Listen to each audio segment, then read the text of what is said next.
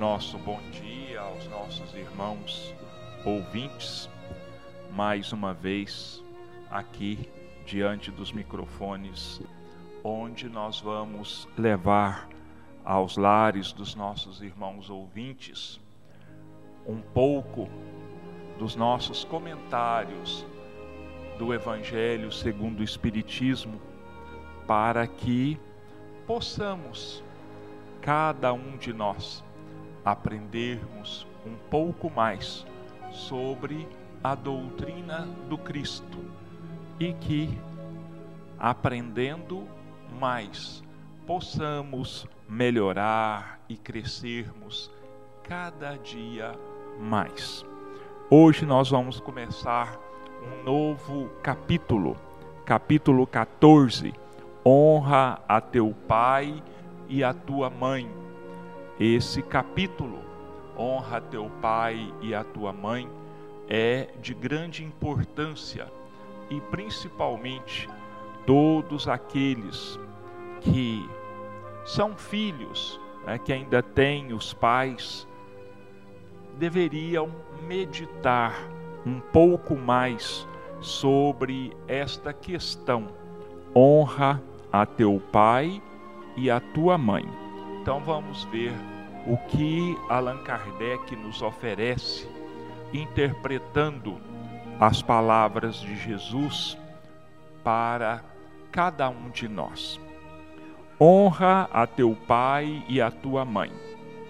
Sabes os mandamentos. Não cometas adultério. Não mates.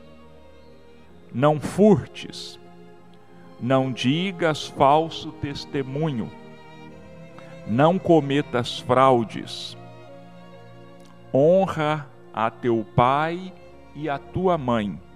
Marcos capítulo 10, versículo 19. Lucas capítulo 18, versículo 20.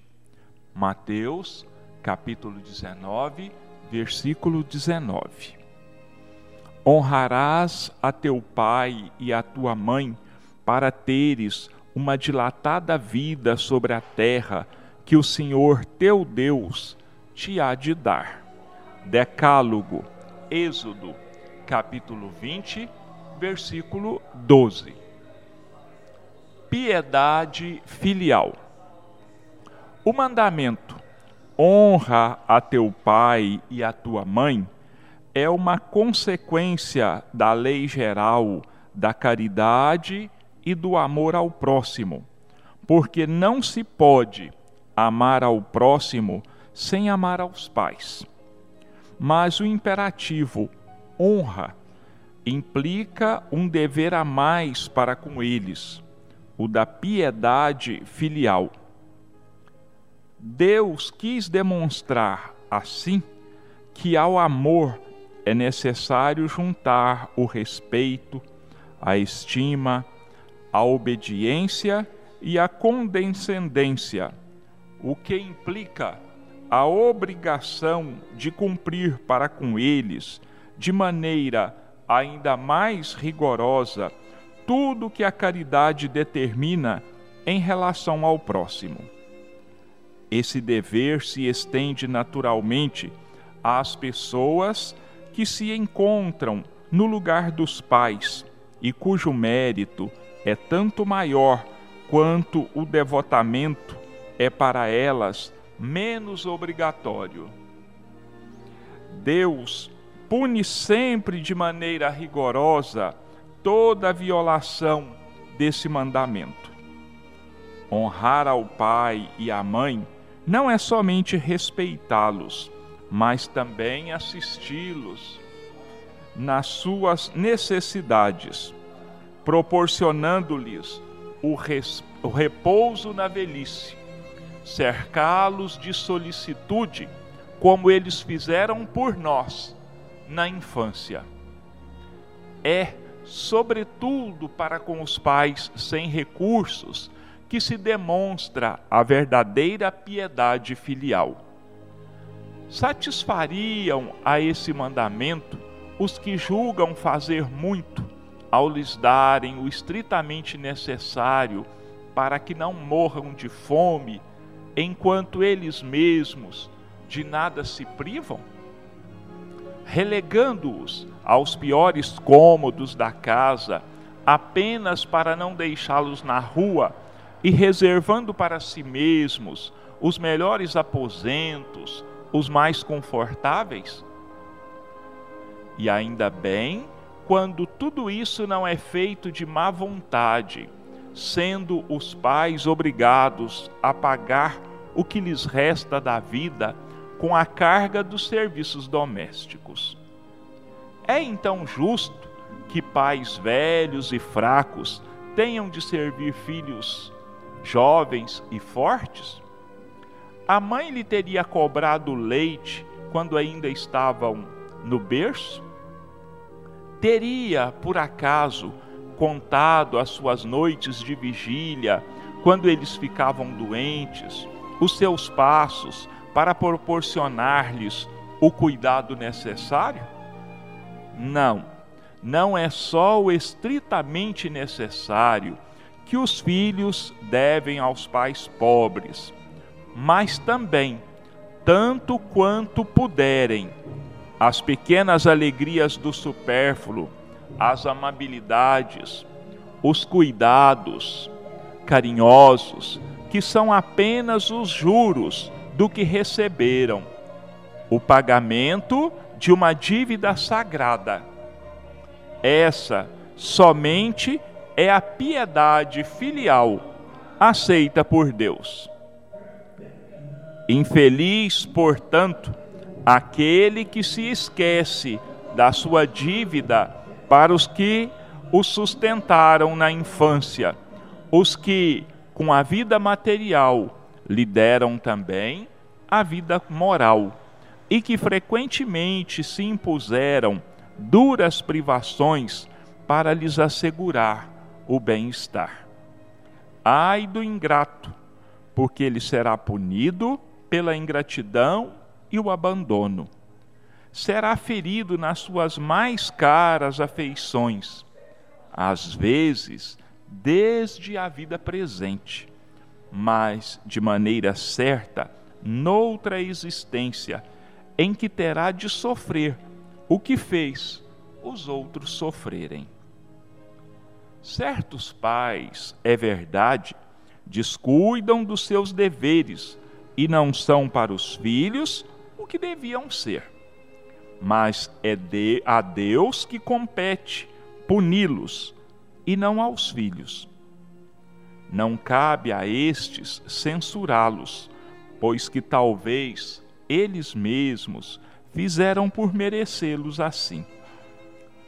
Se a caridade estabelece como lei que devemos pagar o mal com o bem, ser indulgente para as imperfeições alheias, não maldizer o próximo, esquecer e perdoar as ofensas e amar até mesmo os inimigos, quanto essa obrigação se faz ainda maior em relação aos pais. Os filhos devem, por isso mesmo, tomar como regra de conduta para com os pais todos os preceitos de Jesus referentes ao próximo e lembrar que todo procedimento condenável em relação aos estranhos, mais condenável se torna para com os pais. Devem lembrar que aquilo que no primeiro caso seria apenas uma falta, pode tornar-se um crime no segundo, porque neste a falta de caridade junta-se à ingratidão. Deus disse: Honrarás a teu pai e a tua mãe, para teres uma dilatada vida sobre a terra que o Senhor teu Deus te há de dar. Mas por que promete como recompensa vida terrena e não a celeste?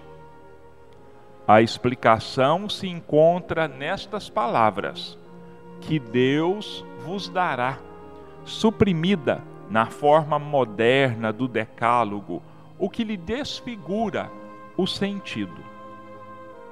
Para compreendermos essas palavras, temos de nos reportar à situação e às ideias dos hebreus na época em que elas foram pronunciadas. Eles ainda não compreendiam a vida futura. Sua visão não se estendia além dos limites da vida física. Por isso, deviam ser mais fortemente tocados pelas coisas que viam do que pelas invisíveis. Eis o motivo por que Deus lhes fala numa linguagem ao seu alcance e, como as crianças, lhes apresenta como perspectiva aquilo que poderia satisfazê-los. Eles estavam então no deserto. A terra que Deus lhes dará é a terra da promissão, alvo de suas aspirações. Nada mais desejavam. E Deus lhes diz que viverão nela por longo tempo, o que significa que a possuirão por longo tempo se observarem os seus mandamentos. Mas, ao advento de Jesus, suas ideias estavam mais desenvolvidas. Tendo chegado o momento de lhe ser dado um alimento menos grosseiro, Jesus os inicia na vida espiritual ao dizer: Meu reino não é deste mundo. É nele, e não sobre a terra, que recebereis a recompensa das vossas boas obras. Com estas palavras, a terra da promissão material se transforma numa pátria celeste. Da mesma maneira, quando lhes recorda a necessidade de observação do mandamento: honra a teu pai e a tua mãe, já não é mais a terra que lhes promete, mas o céu. Honra a teu pai e a tua mãe, piedade filial. Como eu disse anteriormente, esta página e esse capítulo ele tem uma importância muito grande para a humanidade terrena, porque trata das relações entre pais e filhos. Fala, explica, clareia para nós sobre as relações entre os diversos componentes do núcleo familiar. O que é uma família?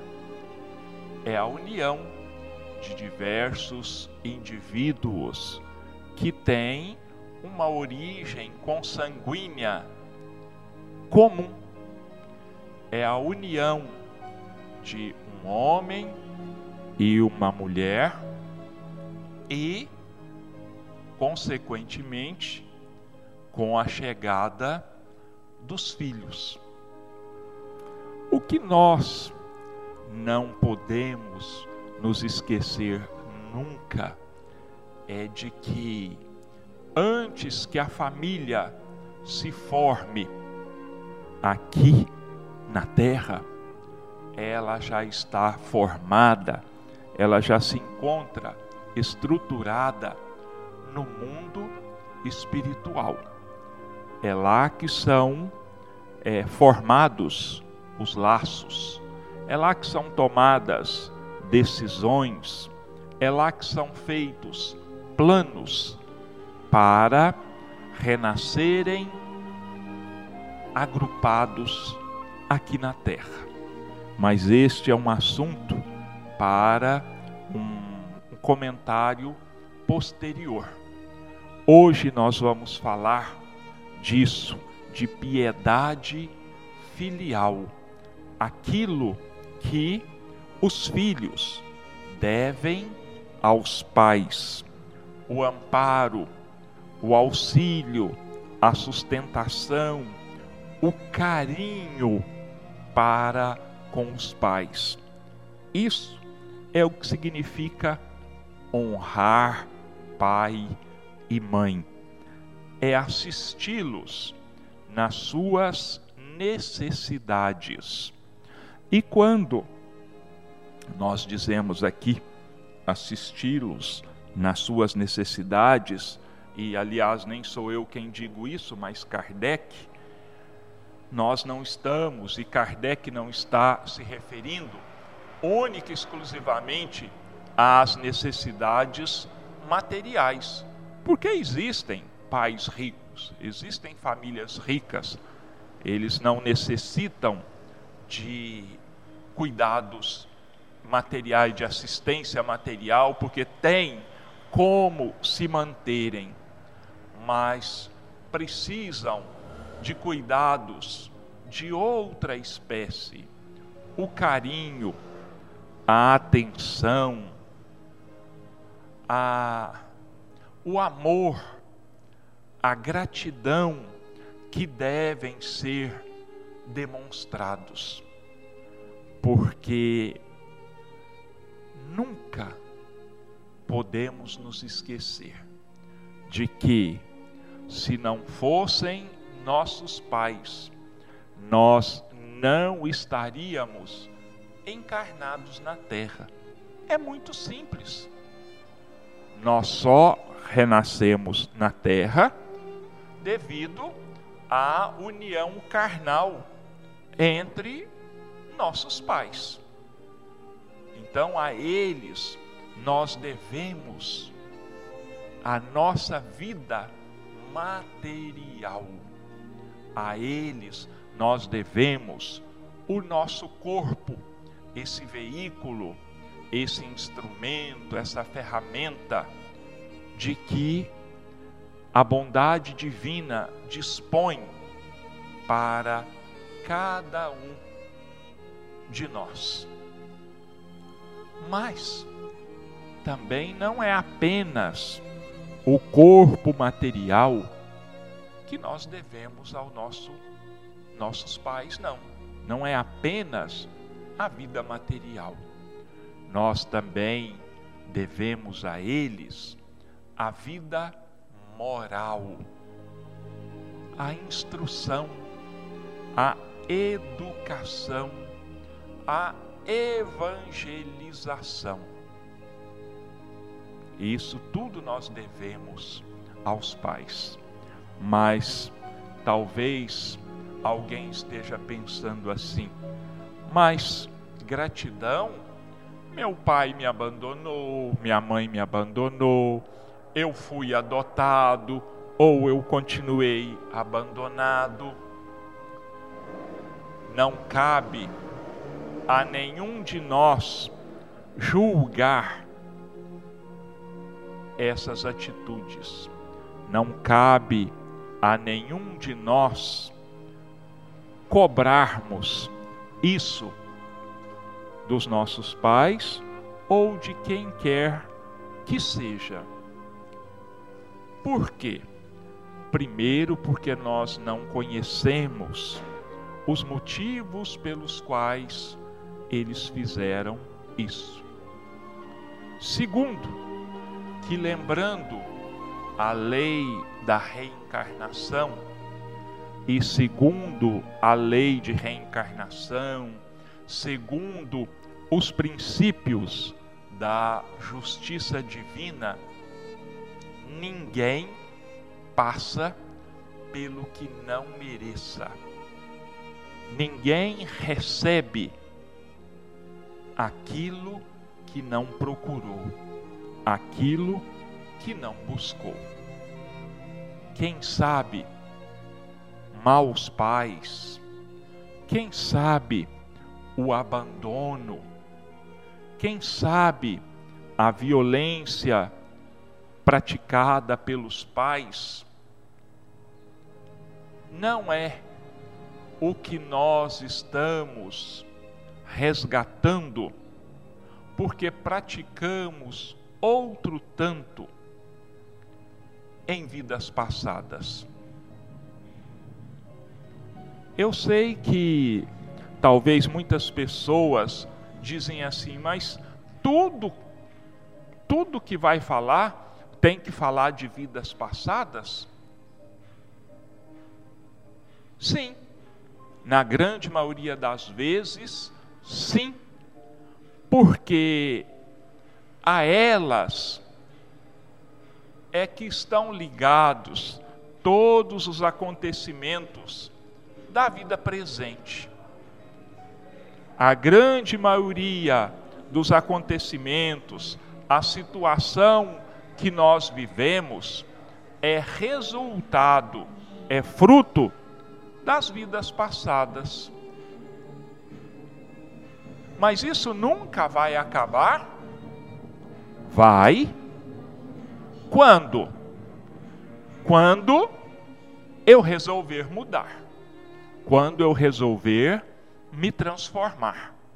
Quando eu resolver, vamos dizer assim, criar juízo e mudar a minha maneira de pensar, mudar a minha maneira de agir. A partir do momento em que eu passar a ter uma vivência espiritualizada a partir do momento em que eu aprender de verdade a fazer ao outro somente aquilo que eu gostaria que o outro me fizesse, aí sim nós vamos deixar de fazer débitos nós vamos deixar de plantar dores na nossa caminhada. Aí nós vamos ter uma vida mais feliz, uma vida relativamente tranquila. Mas enquanto isso, infelizmente, não. Nós precisamos então buscar principalmente no que diz respeito ao nosso assunto desta manhã de hoje, a honra, o respeito aos pais. Olha, isso está uma coisa muito séria nos dias de hoje. Filhos que não respeitam pais. Filhos que, quando não abandonam os pais, quando não injuriam os pais, fazem os pais de empregados.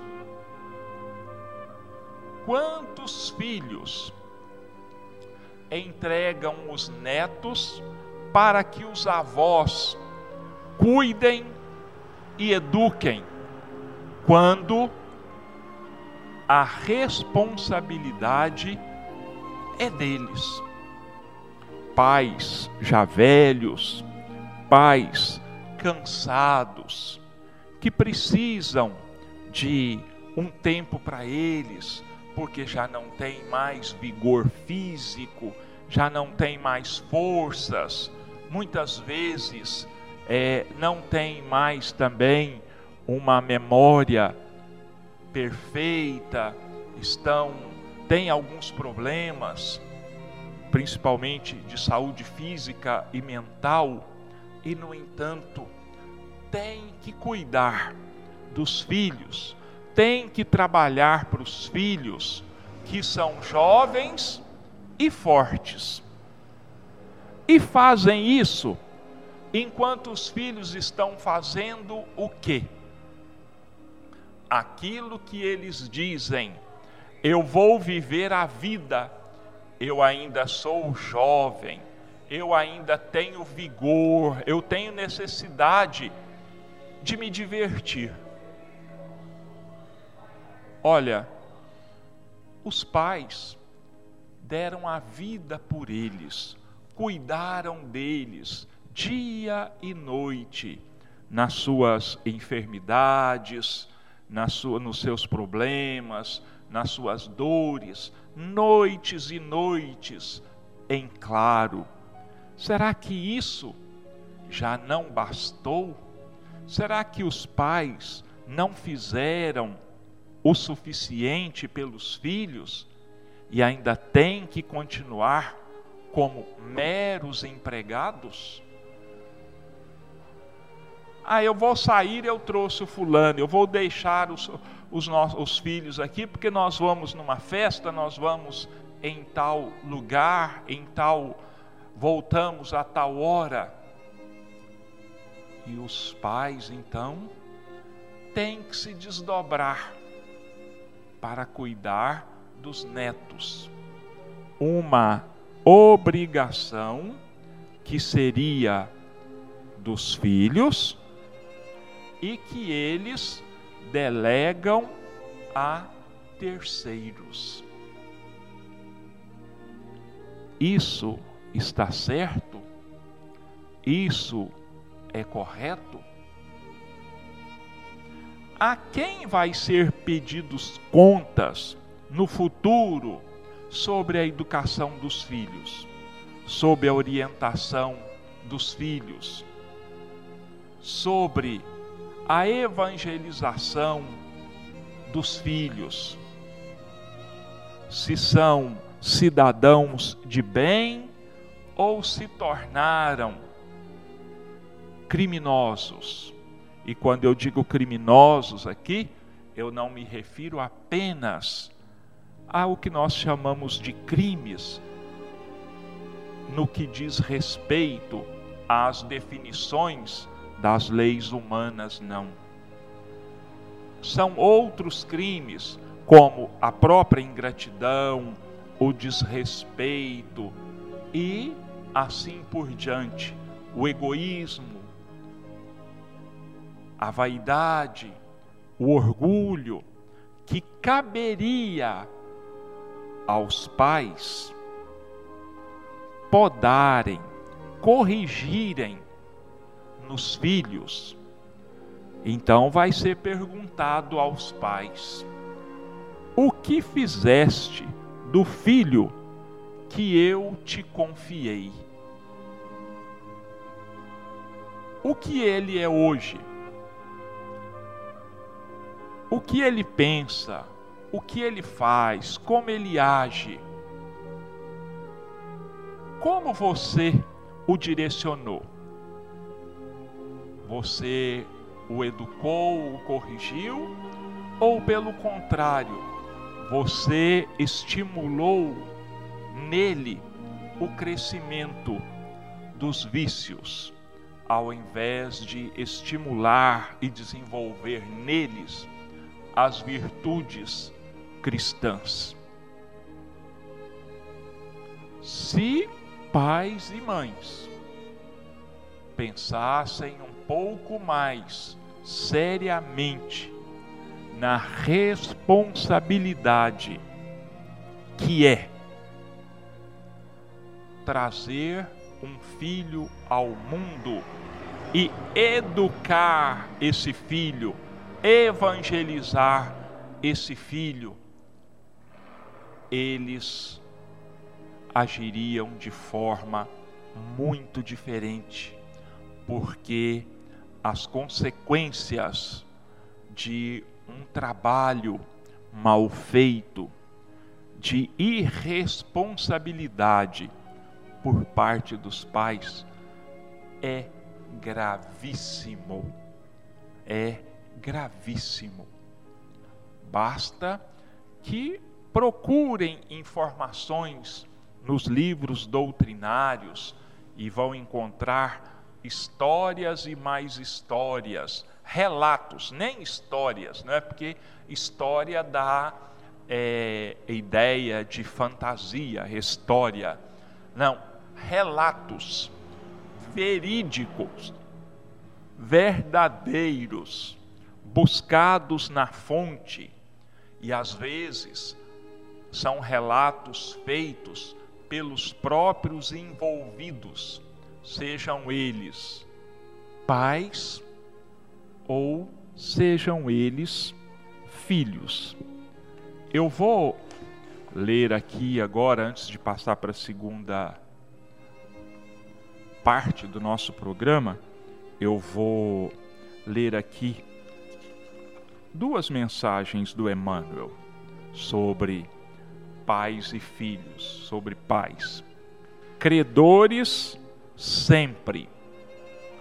Pais e mães, dois vínculos na experiência terrestre que não podem, não se podem esquecer sem perpetrar, perpetrar ingratidão, quer dizer, sem cometer ingratidão. São eles que se esquecem para que os filhos, espíritos reencarnados do mundo, no mundo, deles façam berço e ninho, apoio e teto, que se arrancam das gratificações dos sentidos para sacrifício e abnegação, a fim de que os próprios rebentos não sofram carência de proteção, notadamente no difícil período de adaptação a que denominamos infância, que formam o lar e sustentam-no por base do aperfeiçoamento e do progresso, que garantem aos filhos a certidão de presença na terra, doando-lhes o nome e a localização social de que necessitam. Existem na terra os que asseguram que a comunhão afetiva entre duas criaturas é incompatível com os serviços de fraternidade e elevação, sem se recordarem de que dispõem de um corpo em favor da própria evolução, à custa de pai e mãe, que se puseram a servi-los através da comunhão afetiva, cujo valor pretendem desconhecer que se corrijam as manifestações poligâmicas em nome do amor e providência justa. Entretanto, condenar a ligação afetiva entre os seres que sabem honrar os compromissos que assumem e da qual se derivam todas as civilizações existentes no planeta, seria renegar a fonte da própria vida que nos empresta a vida na terra em nome de Deus. Pais e mães, como forem e onde estiverem, são e serão sempre credores, respeitáveis no domínio da existência, principalmente para quantos se lhes erigem na condição de filhos e descendentes. De certo que os filhos nem sempre se harmonizam com os pais nos ideais que abraçam, como também nem sempre os pais se harmonizam com os filhos nos propósitos a que se afeiçoam. De vez que, no campo da alma, cada espírito é um mundo por si só. No entanto, é tão significativa a função dos progenitores nas lides terrenas que a voz do mundo maior, ouvida por Moisés no lançamento das leis divinas, inclui entre os itens mais importantes para a felicidade do homem na terra a legenda inesquecível honrarás pai e mãe. Então, olha, credores, é? pais e mães são seres, são indivíduos aos quais, por mais que nós façamos, nós jamais vamos conseguir devolver a eles aquilo que nós recebemos. Primeiro, porque nos deu o mais importante aqui na terra, que é o nosso corpo e um núcleo onde nós somos protegidos, amparados, orientados, educados, evangelizados. E os pais não medem esforços, se anulam para proporcionar aos filhos tudo o que seja possível, se sacrificam ao máximo para que os seus filhos possam desfrutar de certa comodidade, de certo conforto material, que muitas vezes eles mesmos não tiveram, mas dizem assim: eu quero que os meus filhos tenham uma vida menos sacrificada, menos sofrida do que aquela que eu tive. E que ingratidão quando os filhos não reconhecem o trabalho dos pais, não reconhecem o sacrifício imenso que os pais fizeram e fazem em favor dos filhos.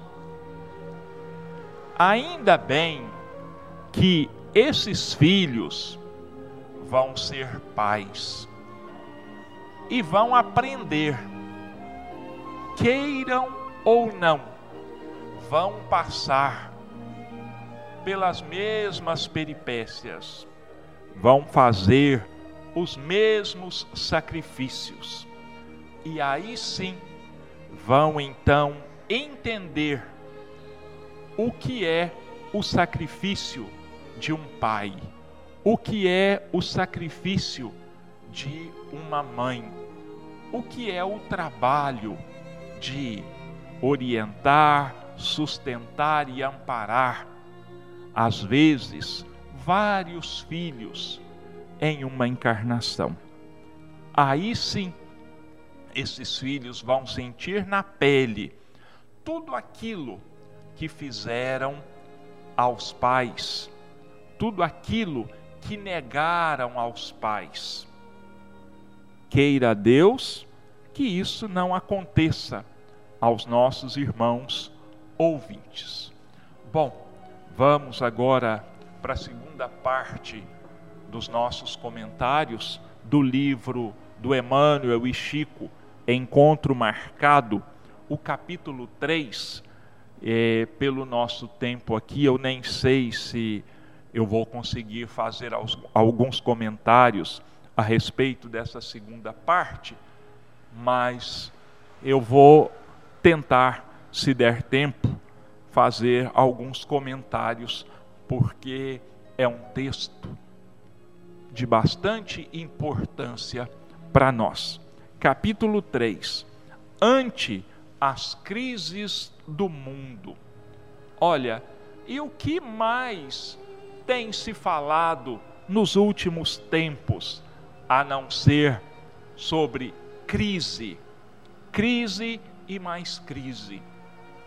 Só que a grande maioria de nós se refere às crises do ponto de vista financeiro, do ponto de vista econômico.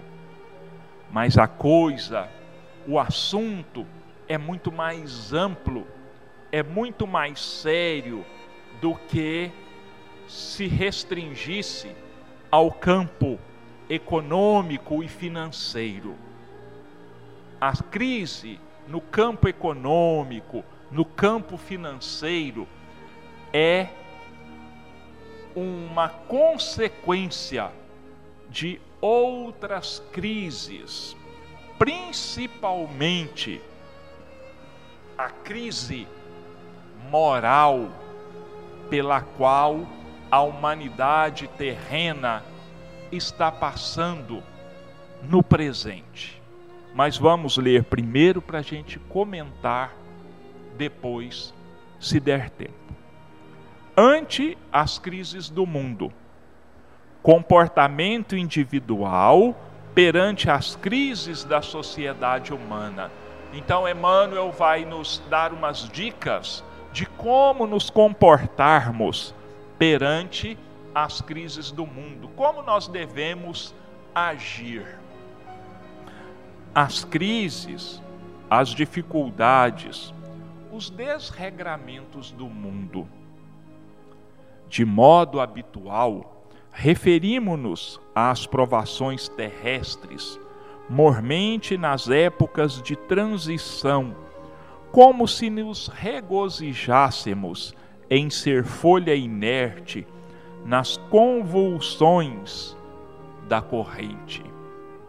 Quer dizer, nós conversamos, nós falamos, nós criticamos, como se nós não tivéssemos nada a ver com a crise, como se nós não tivéssemos a nossa parcela de culpa. E eu já imagino alguns irmãos nossos ouvindo aí dizendo: Mas que parcela de culpa eu posso ter no que está acontecendo? Olha, eu posso dizer aos nossos irmãos, com toda a segurança, diante do que eu tenho aprendido nos meus estudos, nas minhas leituras. O simples fato de se comentar de maneira depreciativa os acontecimentos, as críticas depreciativas que nós fazemos, e eu digo nós, porque infelizmente eu também tenho contribuído para isso com as minhas críticas. Então, o simples fato de nós comentarmos negativamente já está alimentando fortalecendo o mal e as negatividades.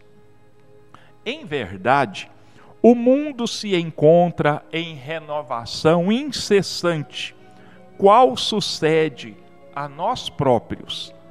E nas horas de transformações essenciais, é compreensível que a terra pareça uma casa em reforma temporariamente atormentada pela transposição de linhas e reajustamento de valores tradicionais.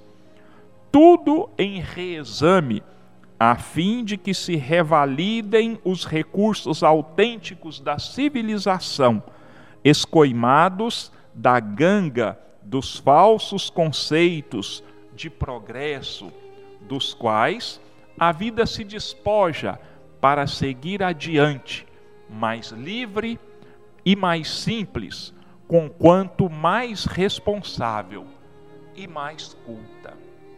Então, um momento de crise pela qual a terra está passando, Emmanuel compara aqui a uma casa em reformas, quando tudo está fora do lugar, quando tudo está desarranjado, quando tudo, vamos dizer assim, está de ponta cabeça. Quando tudo está então de ponta cabeça, né? Quando nós procuramos alguma coisa, sabemos que está ali, mas não sabemos onde encontrar, está escondido, né? Debaixo de outras coisas. Então nós procuramos nos dias de hoje novos valores, nós procuramos encontrar exemplos de moralidade, nós procuramos encontrar exemplos de probidade, de lealdade, e muitas vezes nós não encontramos. E não encontramos muitas vezes por quê? Porque isso falta em nós. Isso falta em nós. E a sociedade, o que que ela é? Ela é um reflexo de cada um de nós. Não podemos negar. E é nisso aí que Emmanuel diz que está a nossa culpa, porque eu não, não, não trato de política aqui, mas a crise política que o nosso Brasil está vivendo, a crise de moral que o Brasil está vivendo, é um reflexo das crises individuais que nós vivemos, porque nós elegemos aqueles com os quais nós nos identificamos, às vezes até de forma mesmo inconsciente. Então nós identificamos e nós elegemos como representantes. Depois nós queremos reclamar honestidade. Depois nós queremos reclamar correção da parte deles. Mas se quem os colocou lá não se preocupou com isso antes, então depois não tem o direito de reclamar. E eu não vou falar mais nada a esse respeito, porque aqui não é um programa político. Natural que a existência em si mesma, nessas ocasiões, se nos afigure como sendo um painel torturado de paixões à solta. Então nós vemos crime aqui, desonestidade ali, desvio ali, ingratidão daqui, é, desrespeito dali, reflexo do nosso íntimo. Ainda que muitas vezes a gente negue, muitas vezes a gente não queira reconhecer, eu não sou assim, mas no fundo, no fundo, somos sim. E já passou da hora de nós reconhecermos isso e nós nos mudarmos, nos transformarmos. Costumamos olvidar, porém, que o mundo é o mundo e nós somos nós. Entre o passageiro e o comboio que o transporta, há singulares e inconfundíveis diferenças. Se o veículo ameaça desastre, é possível que o viajante dentro dele se converta em ponto de calma, irradiando reequilíbrio. O que Emmanuel está dizendo aqui é que o mundo é o mundo e nós somos nós. Nós temos a nossa individualidade e essa individualidade ela proporciona a nós o livre-arbítrio, a capacidade de nós não nos fazermos cúmplices de tudo o que está acontecendo. Nós, ao invés de sermos aquele que joga o combustível, gasolina, lenha na fogueira para aumentar a discórdia, nós podemos ser aquele que busca controlar, acalmar as coisas, direcionar as coisas para o bem. Assim também no planeta. Somos todos capazes de fazer cessar em nós qualquer indução à indisciplina ou à desordem. Cada qual pode assumir as rédeas do comando íntimo e estabelecer com a própria consciência o encargo de calafetar com a bênção do serviço e da prece todas as brechas da alma, de modo a impedir a invasão da sombra no barco dos nossos interesses espirituais, preservando-nos contra o mergulho no caos, tanto quanto auxiliando aqueles que renteiam conosco na viagem de evolução e de elevação. Olha o remédio que Emmanuel nos ensina para que nós nos isolemos desses problemas.